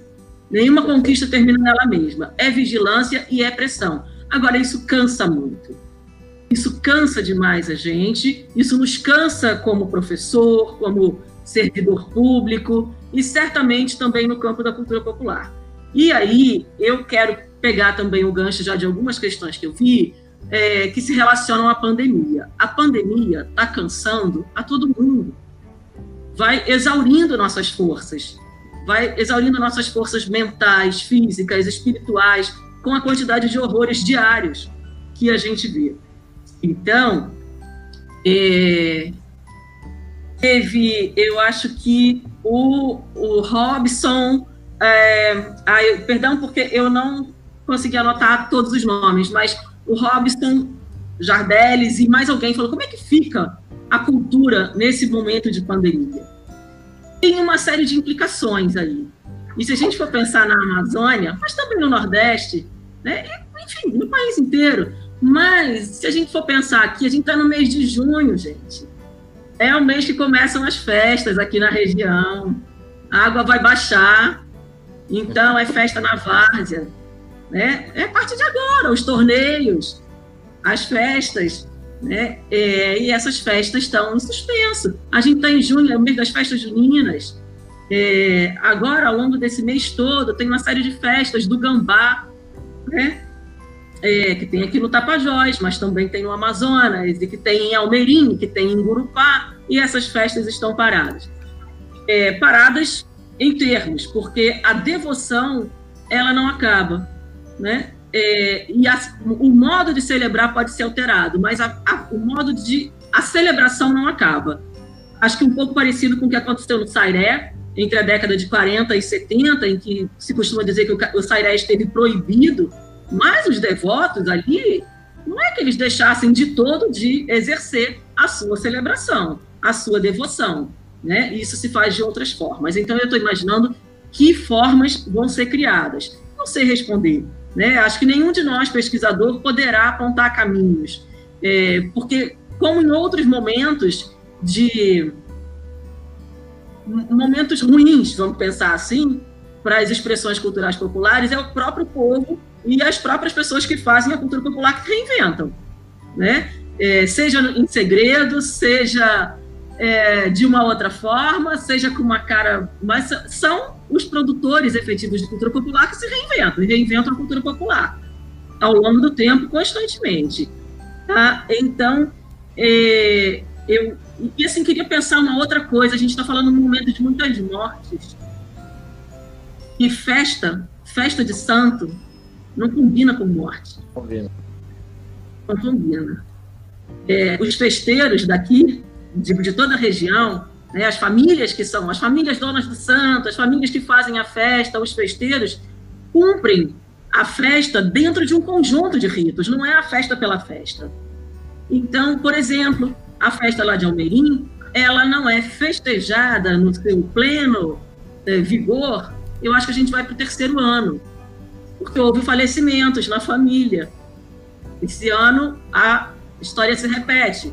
Então, foi uma festa do Gambá, da família Castro, que chegou a ficar parada durante um tempo, mas reinventa. Então, assim, é, eu não temo é, desaparecimento da cultura popular, alienação, mas quais são as novas formas, eu não sei. Né, quais elas vão ser. Eu acho que vão ser os futuros antropólogos que vão se dedicar a entender o que, que aconteceu. Tá?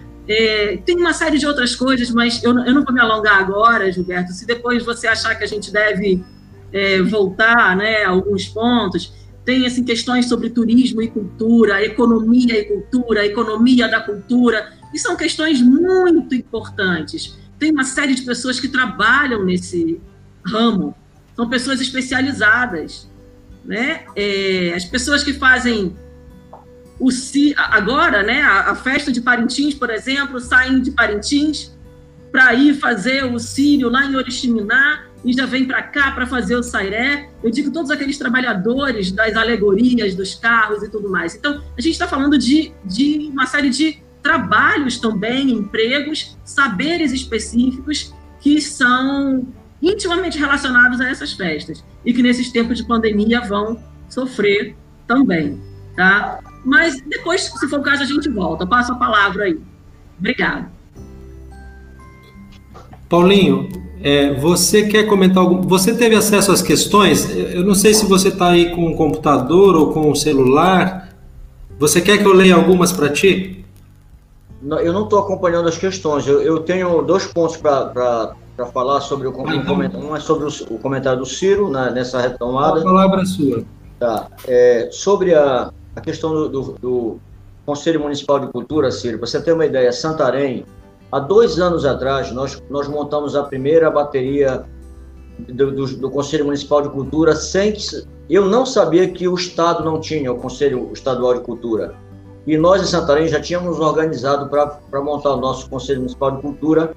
Na ocasião, eu estava assim, meio que entrando nesse ambiente da cultura e eu fiquei de, assistindo tudo acontecer. É, e vi muitos colegas, músicos, é, artistas do teatro, todos os segmentos da cultura se, se encorpando né, para fazer esse conselho municipal. E aí eu quis entender o que, que era. Aí, olha, isso daí vai ter um fundo de participação do município, 1% do PIB vai ser investido na cultura e tal. Coisas que nos seduzem né, a, a dizer, então vamos lutar para que isso aconteça e isso venha de fato ser uma realidade que contemple a, cultura popular, né, do, do, nosso, do nosso município, pelo menos, né, já que o estado é, é macro, mas aí aqui em Santarém é, nos deu assim uma, uma alegria naquele momento. De lá para cá transcorreram dois anos sem que se ninguém dos empossados se posicionasse de nenhuma forma, ou seja, parou, estagnou. Agora com o advento da, da, da, da lei de emergencial Aldir Blanc, isso voltou a mobilizar de uma forma muito forte, né? Eu, nesse momento, era para eu estar também numa, na comissão de, de, do, Conselho de, Conselho Municipal de Cultura. Eu preferi escutar nesse momento, tem, tem colegas muito importantes lá que representam muito bem, eu preferi estar aqui para eu ter, de fato, esse, esse, entendimento, esse conhecimento, através de, de doutores da, desse, desse ambiente, conhecedores profundos da, da cultura popular. E e você falou um ponto importante. A, a, chega um momento que o turismo se, se coaduna com a cultura, isso é inevitável. Por exemplo, neste momento em Santarém, o, o secretário de Cultura adoeceu, teve, teve situações muito difíceis de saúde, e, e hoje a Secretaria de Cultura ela está sendo comandada pelo secretário de Turismo, que no meu entendimento tem pouco a ver com a cultura, com a cultura, assim, conhecimento, o conhecimento da gestão. Talvez ele conheça um pouco mais de, de sobre o turismo, e mas nesse momento está tá sendo o interino da, da cultura, né?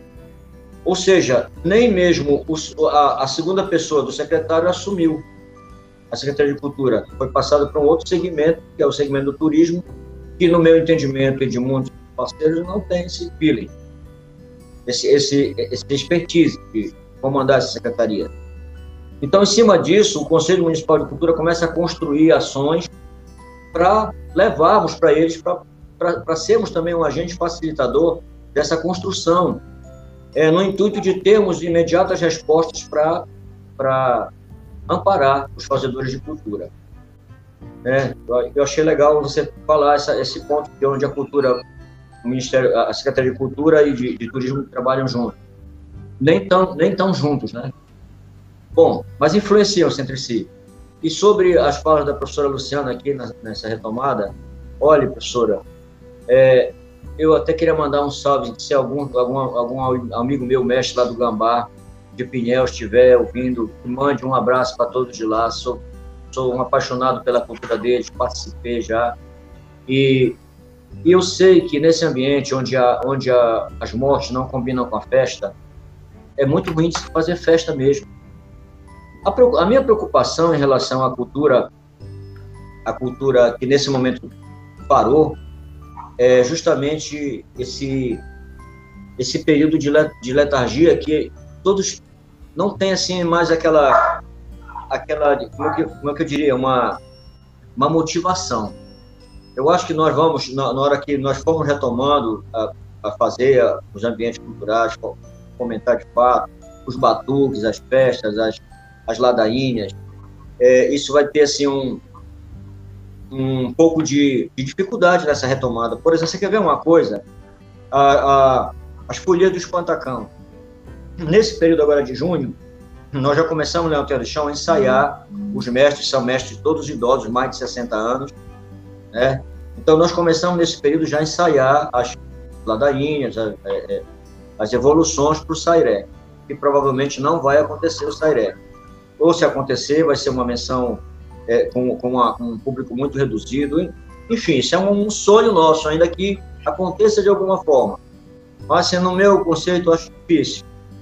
Então, nesse momento, que, que essas pessoas de idade, que nesse momento estariam se estruturando para fazer as folias da, da, da, parte religiosa do Sairé, eles estão, eles vão descansar, estão descansando, estão pensando no que não vai acontecer. Alguns não estão, não têm nem o entendimento real da situação, isso vai se prolongar por mais tempo, né?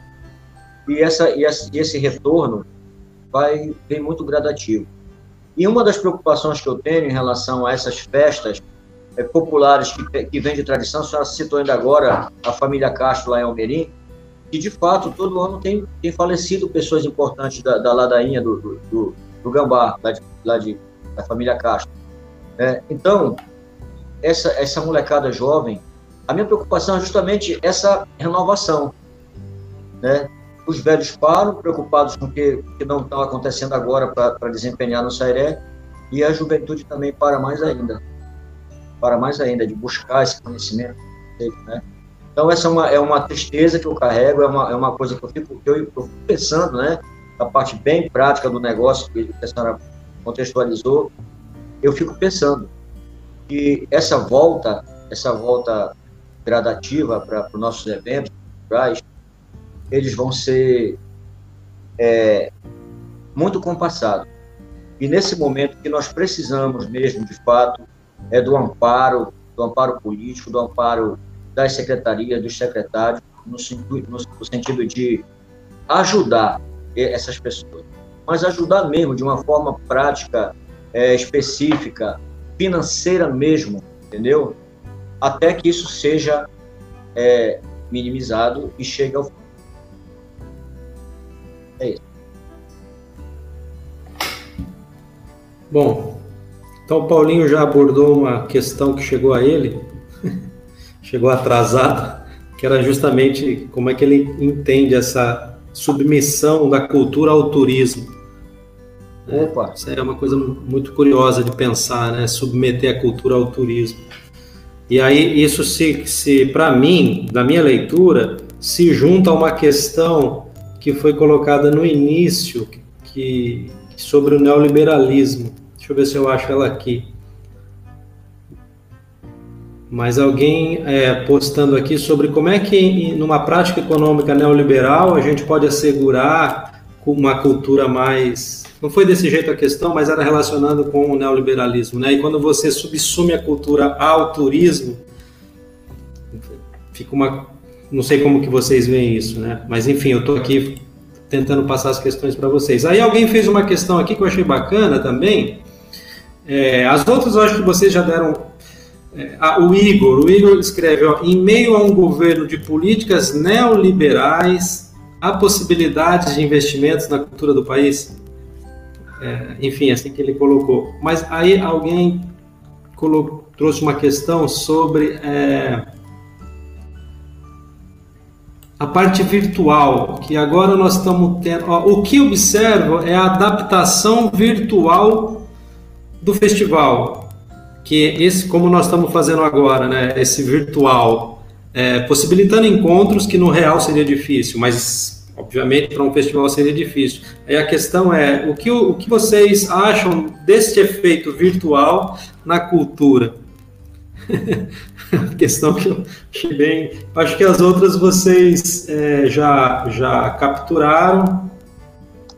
Ah, eu queria é, saudar o pessoal do PPGE a minha orientando a Carol fazendo o dever de casa, tá ali. e agora o professor Anselmo Colares entrou, deu um tchau para nós e colocou uma questão né, para não reduzir a luta ao aspecto cultural estrito, porque os problemas são de ordem mais ampla no modo de produção capitalista. Capitalista turismo é um negócio, cultura também. Está fazendo um comentário em função da fala que nós fizemos. E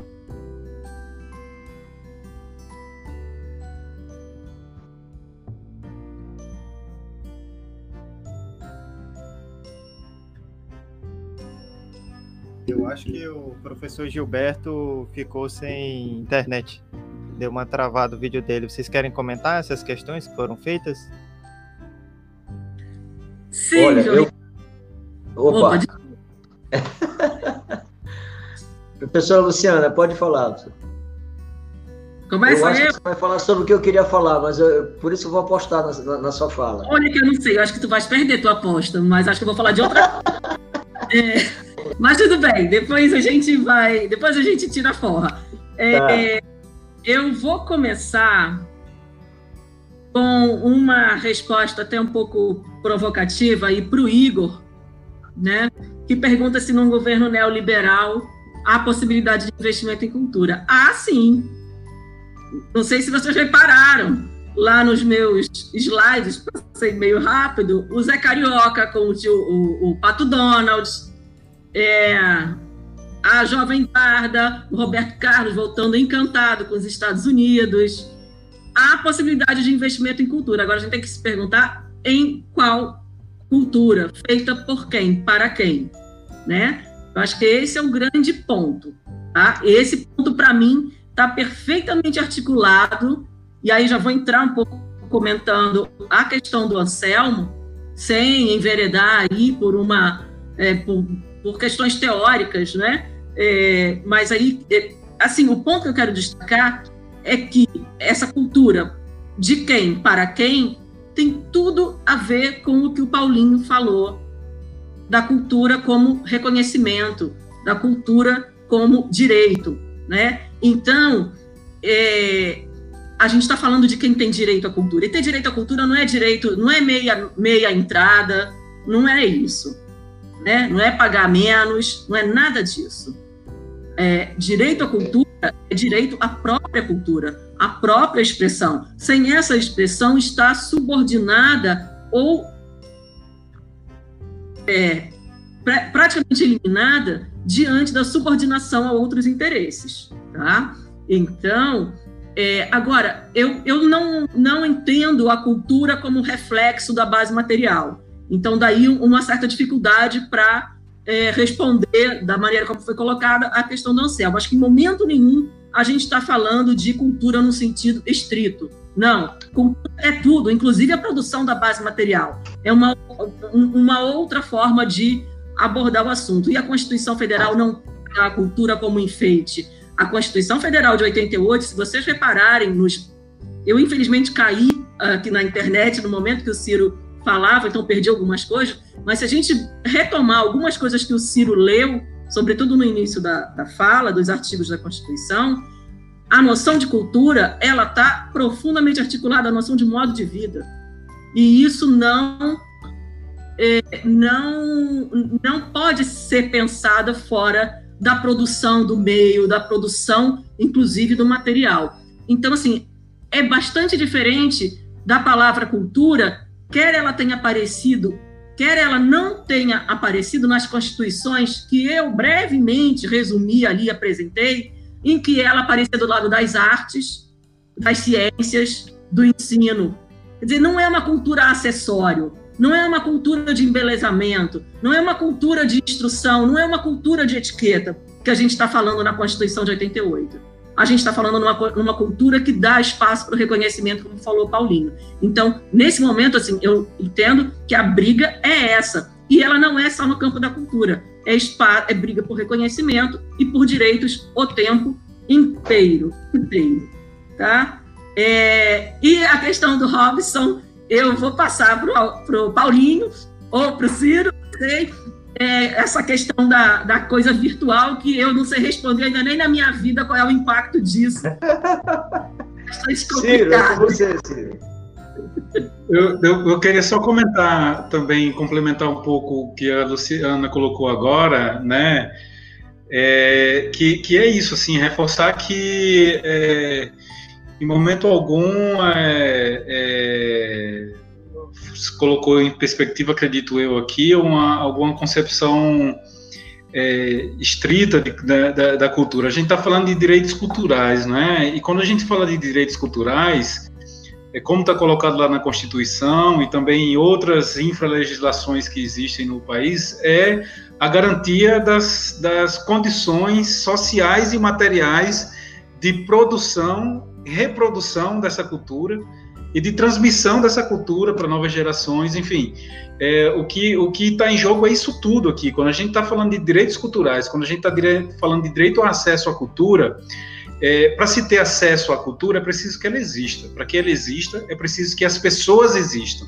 Para que as pessoas existam, existem as pessoas precisam se, se, se alimentar, as pessoas precisam é, ter moradia digna, as pessoas precisam ter é, um sistema de, sair, de, de, de, de, saúde digno, né? Então é, é, é, nesse sentido mesmo. A gente não tem é, é, não há como se separar, pelo menos na, na, minha concepção, esses, esses níveis de pensamento, né? É, assim, eu percebo que sim, na, nas políticas culturais, muitas vezes existe uma dificuldade de se, de se, de se chegar a isso, né? E aí eu vou, eu vou dar um exemplo mais específico da atuação que eu, que eu tive no IFAM, né, em relação às políticas de salvaguarda do patrimônio imaterial. É, quando mestres falam, por exemplo, da necessidade de uma aposentadoria especial para os mestres, né? quando se falam da necessidade de, de, das políticas culturais integrarem ações de assistência à saúde e ao bem-estar dos mestres e tal, e muitas das vezes as pessoas recebem negativas em relação a isso, né? Então, isso é uma questão nevrálgica, eu acho, no, no, no, no que diz respeito às políticas culturais, sobretudo de patrimônio, né? Que é, é, tende, a, se, tende a entender que esse tipo de ações não são um tipo de ações do escopo, por exemplo, da, do IFAM, que é a instituição responsável pela preservação do patrimônio cultural brasileiro. Por outro lado, você pensa, ora, mas se não existe mestre, não existe a cultura, não existe a manifestação cultural. Né? Então é preciso pensar assim. Então, se, se as soluções, do, ponto de vista de assistência social, de assistência à saúde, é, de assistência previdenciária, não estão no, no escopo de atuação de um determinado instituto, de um determinado ministério, é necessário que existam políticas transversais que deem conta desse tipo de questão. Né? É algo, é uma questão que vem sendo debatida há anos, há anos no, no, no país e que te, até agora são raríssimos os casos onde a gente vê êxito, onde, vê, onde a gente vê exemplos de, de, de, de, de, de êxito nesse tipo de, de, de, ação, de ações articuladas interministeriais, etc. Perfeito. Manda, Paulinho. Olha, eu vi sobre a, sobre a questão da, da de você transmitir, de você transmitir a, os eventos culturais dessa forma virtual, né? É bem assim, quando, quando começou esse advento das lives, dos artistas, dos cantores, lives solidárias, de arrecadação de fundos, você viu que virou um boom, assim, de uma hora para outra, com, é, alguns, alguns canais de transmissão de live congestionava. Eu vou, eu vou falar, é, focar no carimbó. O carimbó, nós tivemos, fizemos três quintas do mestre virtuais. Três. Fizemos uma com todos os mestres. Mestre Silvano lá no Rio de Janeiro, mestre Hermes Caldeira lá em Belo Horizonte, mestre Chico Malta em Alter do Chão e eu em Santarém. Foi uma beleza. A segunda já foi só eu, na quinta. Também foi legal. A outra foi mestre Chico Malta. E depois não deu mais certo. Por que, que não deu mais certo? Primeiro, por, tecnicamente falando, a, a, situação técnica, nós não tínhamos aí o João Ricardo né, nos bastidores operando essa, essa, essa ponte, essa tecnologia. Segundo, as internets, é um terra do chão, é péssimo. E quando está chovendo, piora um pouco. Enfim, essa, essa situação das lives começou a se, a, se a, a diminuir. E hoje há uma redução muito grande desse ambiente de, de, de você trazer o evento para para um ambiente virtual e ele dá certo. Bom, então, assim, é uma, é uma, é, talvez seja a única ferramenta que nós temos no momento para para manter para manter essa aproximação. É, infelizmente, ela não vai, ela não vai ser duradoura. Eu tiro por mim, ó, eu eu não tenho é, motivação, não tenho é, um, uma, um estímulo para pegar, montar de novo o meu aparato ali, com meus tambores, minhas maracas, o meu tatu atrás, como eu fiz na primeira live, é, isso vai ficando cansativo também. Vai ficando. A gente vai se desmotivando, se vai, vai se autodesmotivando. Porque as pessoas também que fazem parte desse conjunto, é, elas vão ficando também apáticas.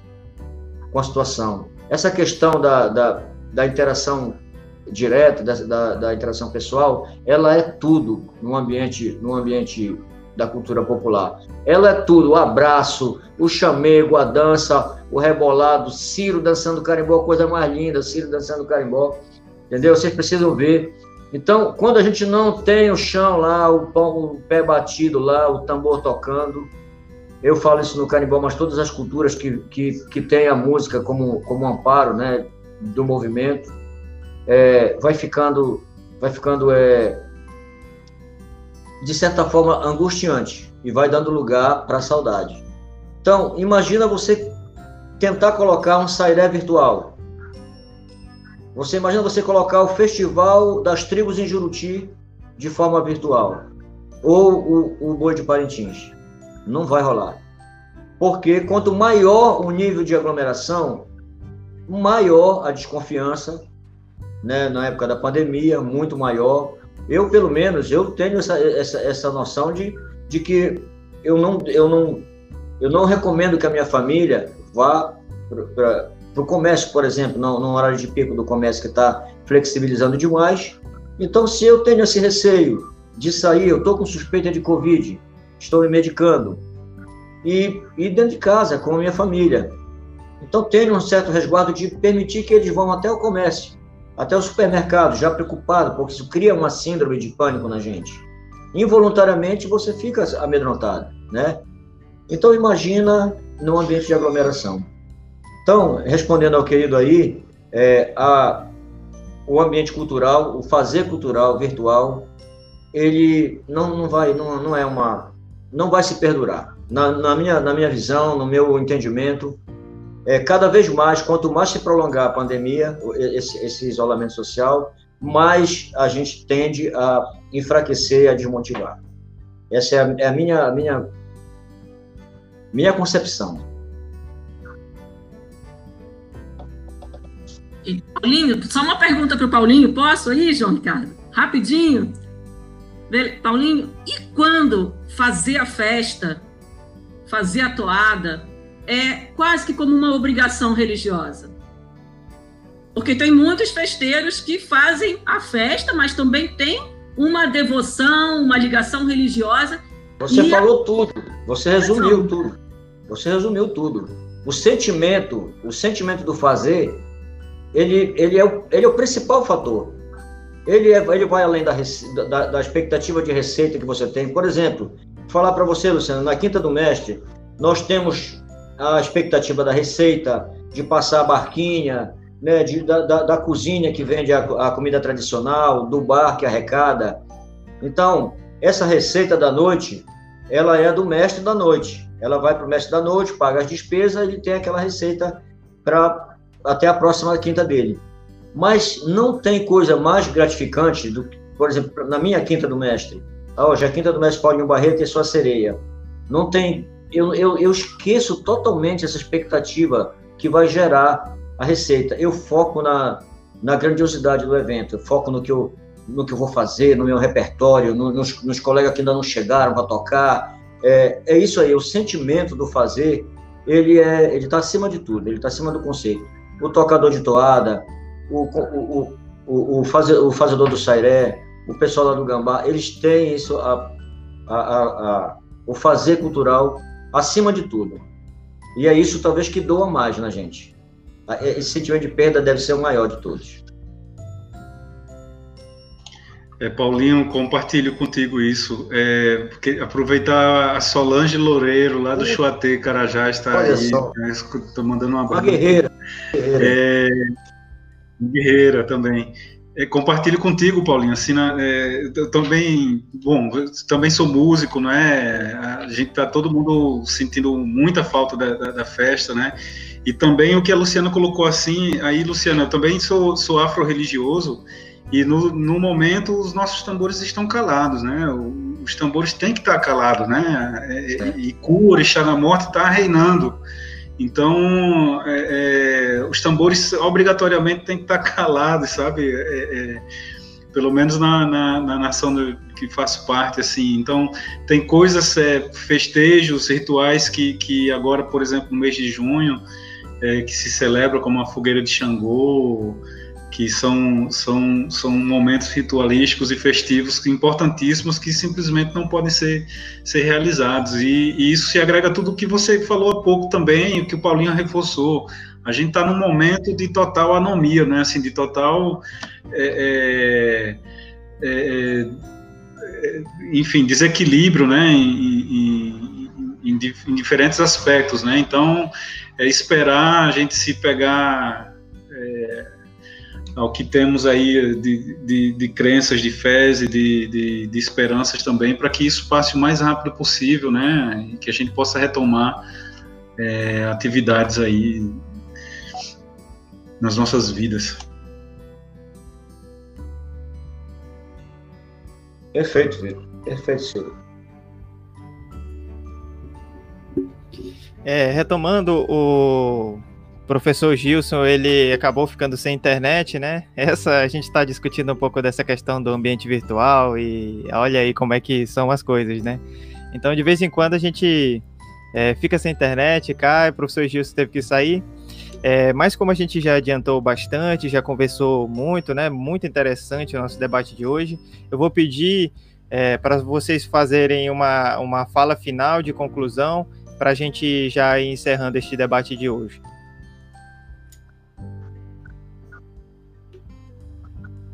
Mestre, agora tu começa, mestre. Tá, tá,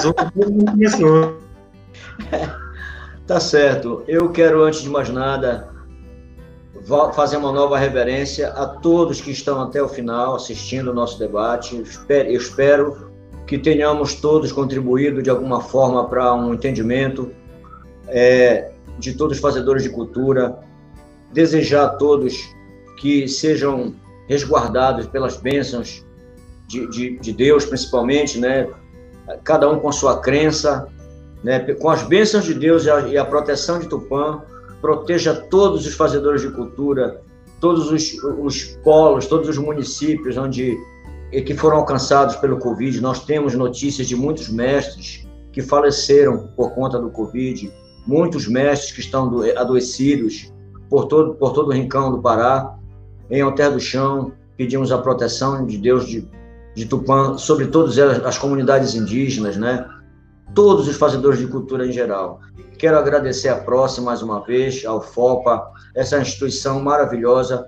Quero pedir aos, aos professores, aos mestres da UFOPA, que tenham uma resistência muito grande quanto à nomeação de novos reitores, que apoiem essa luta que se desenhou em um decreto, um dos tantos decretos criminosos desse governo, já querendo apontar reitores aí pra, na, nas universidades, provavelmente aumentando seu exército de, de, de antidemocráticos.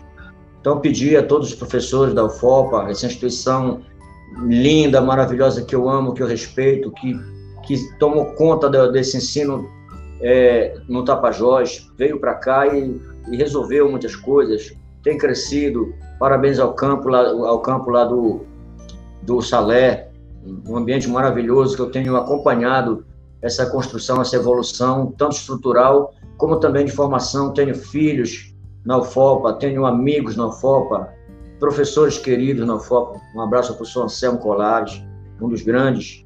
Enfim, essa é a minha fala. Desejar a todos que tenham tido um. É, ampliado um pouco a, a, a visão de todos, né? Mandar um grande abraço a esse amigo maravilhoso que é o Ciro Lins, que eu aprendi a admirar pela capacidade, pelo conhecimento e pela simplicidade. A professora Luciana, uma grande parceira também, uma grande é, profissional, né, uma grande e querida pessoa por toda a comunidade acadêmica. Enfim, a Proce e ao meu querido João, obrigado também pelo apoio né, na técnica. Um grande abraço para todos. Estejamos todos com saúde e com Deus.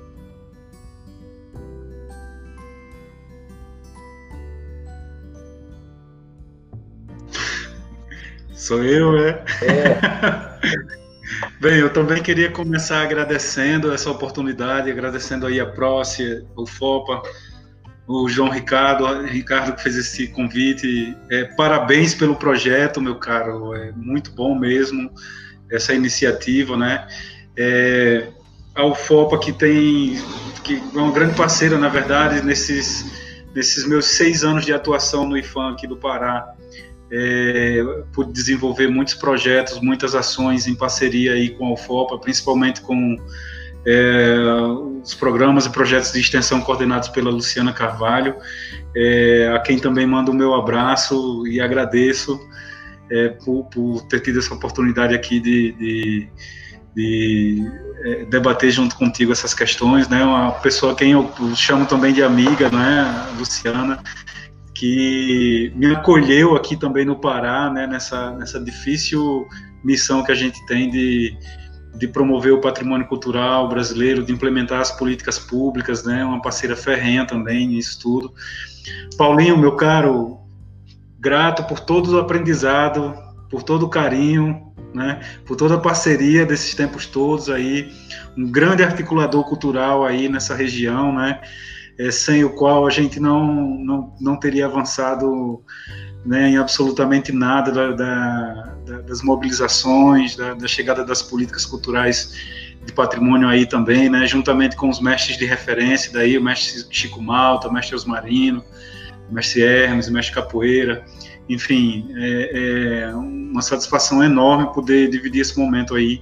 E também mandar um abraço para o professor Gilberto aí, que acabou ficando sem, sem internet, né? É, a gente sabe o que acontece aí. Eu também já, já caí de live é, porque caiu a internet aqui em casa. É, mas é isso. Vou dar um grande abraço para ele também e um abraço para todo mundo que ficou nos assistindo aí, né?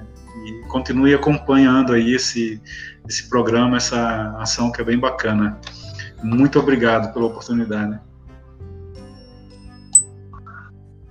Bom, é justo, né? Eu comecei, agora a gente inverte a ordem. É... Bom, gostando muito de uma mensagem que chegou aqui. Toda cultura é um diálogo com seu tempo, de Marleice Ferreira. Eu acho que é isso.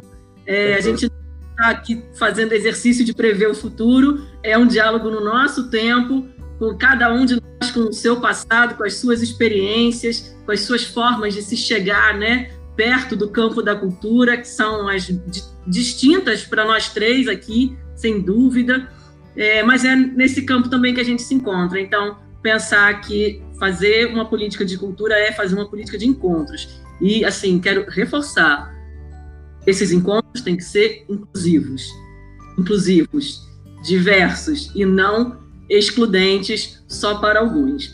Então, nesse sentido, eu vou me despedir de todo mundo que a gente encontrou aqui virtualmente. Digo que é a primeira vez que eu estou fazendo esse negócio de live. Foi, fiz de tudo para fugir do, do convite do João Ricardo, porque eu não sei lidar muito com essas coisas, mas foi bom ver os rostos amigos aqui, porque ajudou. É, então, João Ricardo, obrigada a você pela insistência, é, na sua pessoa, a toda a pró-reitoria, com quem a gente tem trabalhado bastante, sabe que faz um esforço grande para ter ações de cultura, de extensão nessa, não só em Santarém, mas na região, né? Eu espero que a gente volte ainda em meados de, no final de junho, com uma conversa aí sobre as festas do Gambá. A gente convida vocês dois também, Ciro e Paulinho. E eu me despeço de vocês. Como disse Ciro, somos amigos, faz tempo que a gente não pode se ver, né, Ciro? E bom te ver aqui. Paulinho, é, eu continuo por aqui. Então, tá conte comigo para tudo aquilo que você falou e, de alguma maneira, também demandou da UFOPA, conte comigo é, porque eu sou muito teimosa. Então, a gente, o Ciro sabe, eu sou muito teimosa, tenho esse péssimo defeito. Então, a gente, eu teimo até a gente conseguir as coisas, de alguma maneira. Tá? Conte comigo, teimar também. Tá bom? Grande abraço, obrigado a todo mundo. João, só um, um, um minutinho para um agradecimento especial. É, eu quero agradecer ao FOPA, ainda dentro desse ambiente maravilhoso da UFOPA, eu quero agradecer de todo o coração, em nome do Movimento de Carimbó do Oeste do Pará, em nome da Quinta do Mestre e a Sereia de Alter do Chão, a, a charada professora Luciana, que é a outra professora Luciana, Luciana Arrego, não sei se é assim que a comunidade da UFOPA chama ela, mas é, ela é esposa do mestre Hermes Caldeira, e o mestre Hermes Caldeira é Hermes Caldeira Rego. Então eu imagino que seja Luciana Rego. Né? A professora Luciana que levou uma equipe de alunos para o Terra do Chão, que militaram na construção do filme A Quinta do Mestre e a Sereia. Jovens é, que se dispuseram a se deslocar para lá, compor aquela equipe, e conseguiram ao final produzir um filme que nos emociona até hoje a todos. Daqui a pouco eu posto o link do filme para que todos tenham conhecimento que é uma produção total e exclusiva desse ambiente que hoje nos proporcionou esse convite de estar aqui no debate. Eu não consigo lembrar o nome de todas as pessoas, de todos os rapazes e as moças que estiveram lá nos entrevistando, registrando, mas eu quero deixar aqui o meu agradecimento ao FOPA, à Proce à professora Luciana, e a todos eles que compuseram essa equipe, em nome do Movimento de Carimbó do Oeste do Pará e da Quinta do Mestre Aceria. Os mestres de carimbó foram aparecendo agora, o mestre Haroldo lá de Salinas, mestre Lucas Bragança, tudo aí na, marcando presença também. Então, olha só, a todos os mestres de carimbó de todo o Pará, esses mestres queridos que a gente abraça, que a gente conhece, que o Ciro conhece, de abraçar, de conversar, de, de, de compreender suas dificuldades, suas vitórias também, suas conquistas, porque a gente conquista muita coisa, né? Nesse ambiente, a gente não só sofre, a gente conquista muita coisa também, especialmente o conhecimento. Então, o mestre Lucas Bragança, um grande, um gigante representativo do carimbó paraense, mestre Haroldo, mestre é, Madureira, gente, mestre Amélia, esse povo todo, mestre Pedro lá do Marajó, todos vocês, é injusto a gente procurar o nome de todos, porque são muitos companheiros, muitos queridos. Então, que todos sintam-se muito abraçados pela, pelo nosso ambiente da salvaguarda do carimbó. E fiquem com Deus, que Deus lhe dê muita saúde, perseverem, que logo, logo nós estamos voltando com nossos tambores muito alto e uníssonos. Então, mestres, professores, professoras, eu que agradeço né, a participação de vocês, de terem aceitado o convite. É, tivemos um debate muito bom, muito valioso, é, da mais alta qualidade. Eu me sinto honrado de ter participado aqui do debate, né? Também virei mediador aqui no final, já que o professor Gilberto teve que sair, mas agradeço também ao professor Gilberto, que quando eu falei, você pode mediar é, esse debate, falei os nomes, ele falou, me sinto honrado em, em fazer essa mediação, quero sim participar. Então agradeço também ao professor Gilberto, ao Ciro, à professora Luciana, ao mestre Paulinho Barreto. Muito obrigado mesmo. É, em nome da PROS, da UFOPA. É, a gente é, tem batalhado tentando construir, sim, é, uma perspectiva crítica, uma perspectiva emancipatória, uma perspectiva popular dentro da universidade. Então, a gente quer é, manter esse contato, chamar mais vocês para outras rodas de conversa, outros debates. E agradeço a muito, muito a quem ficou até o final, a todos que puderam, todos e todas que puderam assistir. É, e aí eu termino, me despeço, desejando a todos e a todas uma, uma, uma ótima noite. Obrigado.